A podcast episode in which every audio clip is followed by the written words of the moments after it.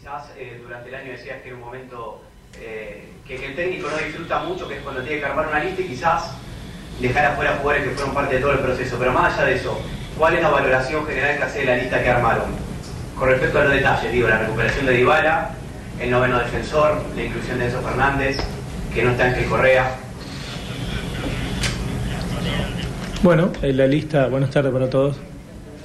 La lista la conformamos pensando en lo mejor para el equipo como siempre y era lógico que, que en una selección como, como Argentina se queden afuera buenos jugadores y ya lo sabíamos. En cualquier caso, cualquiera que, se hubiera quedado afuera era difícil para nosotros porque más allá de nombres eh, hemos conformado durante estos cuatro años un grupo y y a todos les tenemos un aprecio enorme y, bueno, eh, iba a ser duro que afuera quien, quien se quede.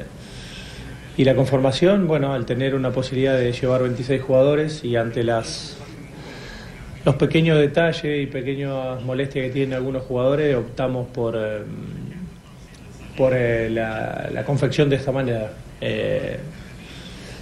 la idea la teníamos clara y más sobre todo como fueron los últimos días en confeccionarla así. Estamos contentos, estamos bien, lógicamente el momento de la decisión no, no, no es fácil, pero, pero había que hacerla y, y como digo, algunos se iba a quedar afuera. ¿no?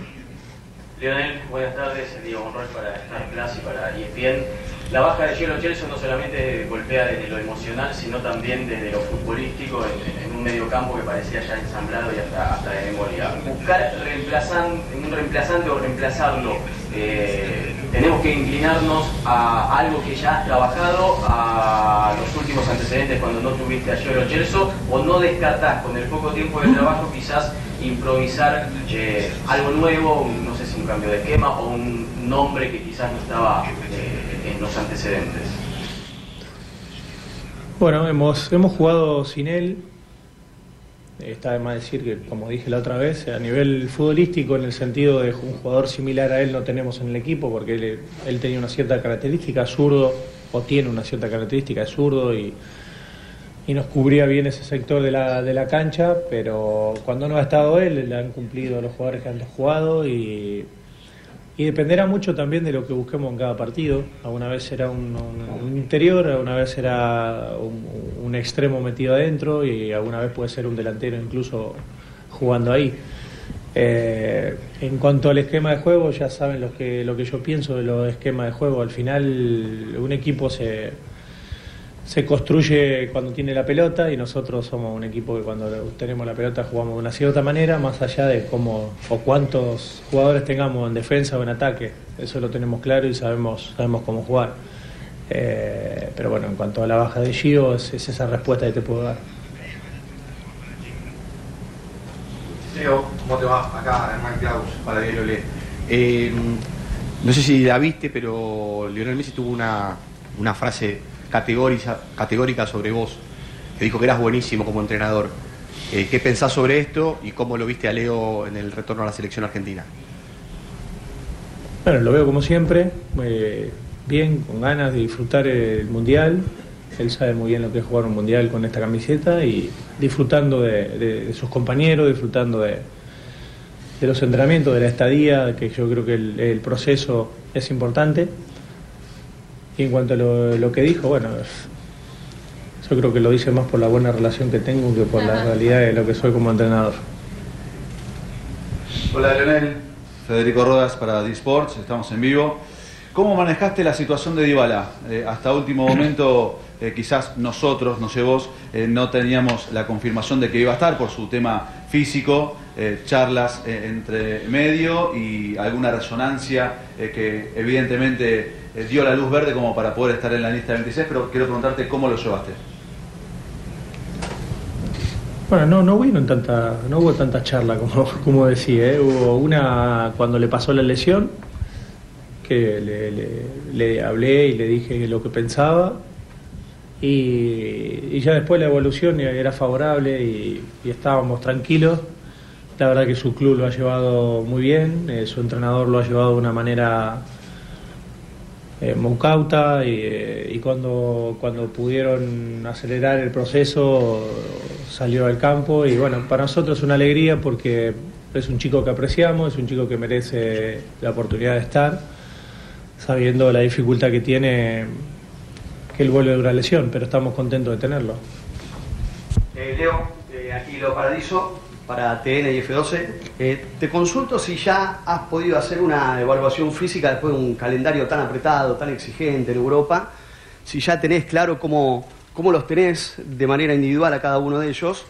Y si este es motivo de preocupación de cara al partido de mañana, no sé si has pedido que haya más modificaciones de lo habitual para que jueguen todos y para no exigirlo físicamente mañana.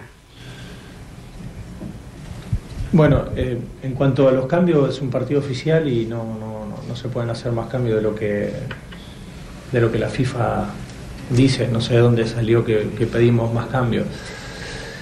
Y en cuanto a lo, de las eh, cómo llegan, sí es un tema de, preocupación porque hasta anoche no, no, teníamos el plantel completo, todavía no entrenamos.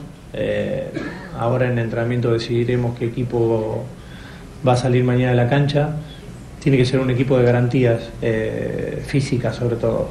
No, no, no tomaremos ningún riesgo bajo ningún concepto porque no, no, tiene, no tiene ningún sentido, no vale la pena. Eh, entonces radicará mucho de lo que creamos o de lo que nos digan los jugadores cuando hablemos con ellos. A partir de ahí confirmaremos el equipo, eh, siempre con un equipo de garantías seguramente, pero será la primera vez a lo mejor que saquemos a la cancha un equipo en el cual pensaremos más en el, en el, en el futuro, en el plano en el plano físico en este caso, que, que la realidad dentro de una semana. Bien, ahora acá Sofi Martínez para Televisión Pública. Te quiero preguntar en lo particular por Tagliafico, que se lo vio entrenar diferenciado ayer. También Cuti Romero, otro que fue licenciado en los últimos partidos de su equipo. ¿Cómo están ellos, particularmente físicamente? ¿Hugo Acuña también? Bueno, Nico entrenó aparte porque jugó el otro día mucho y venía cansado el viaje y preferimos que no, que no entrene, pero no, no tiene ningún problema.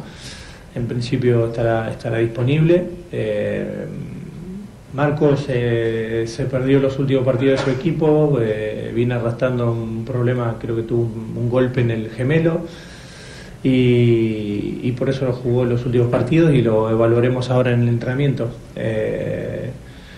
En principio el Cuti, bueno, igual, el Cuti está bastante bien, eh, pero, pero lo mismo eh, en los entrenamientos, o mejor dicho en el de hoy, que es donde realmente haremos algo un poco más exigente y pensando en el partido de, mañana sabremos si, si, estarán disponibles. En principio, repito que no, no, no arriesgaremos a ninguno en el cual nos pueda, pueda haber un problema futuro para América TV Bueno, Jenny, a ver, eh, Scaloni que sigue brindando la conferencia de prensa, dejó dos o tres títulos para repasar, me parece, ¿no? para mañana.